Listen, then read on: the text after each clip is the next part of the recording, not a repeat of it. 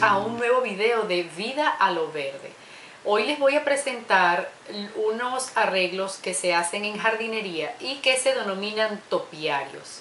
Obviamente no tengo los topiarios aquí conmigo, pero me voy a ir con ustedes al jardín, a la tienda especializada, para mostrarle en qué consiste un topiario, que es realmente una escultura vegetal cómo podemos obtenerlo y cuáles son las especies más apropiadas para realizar un topiario. Nos vemos.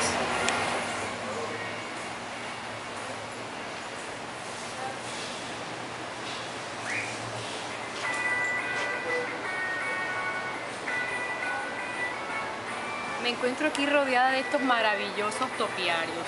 Los topiarios son verdaderas esculturas vivientes. A diferencia del bonsai, el topiario crece o se deja crecer a la planta en más extensión que lo que es un bonsai. El bonsai restringe el crecimiento, sobre todo a nivel de las raíces. Esa es una diferencia con los topiarios.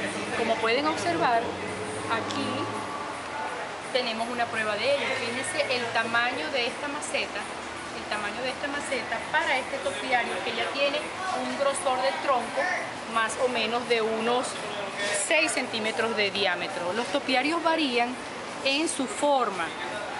Hay topiarios que son en forma redondeada, topiarios en forma de pera, topiarios de una sola esfera, como sería este, y topiarios de dos esferas.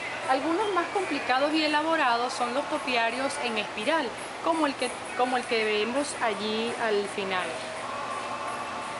¿En qué consiste la realización de un topiario? Primero en escoger la especie apropiada para ser cultivada como topiario. En este caso se trata de Eugenia, Eugenia, eh, topiario Eugenia, que es Syzygium eugenia. Es una especie apropiada para cultivarla como topiario, principalmente porque tiene unos entrenudos muy cortos.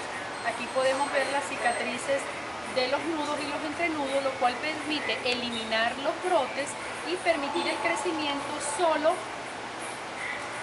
de los brotes que nos interesan para darle la forma.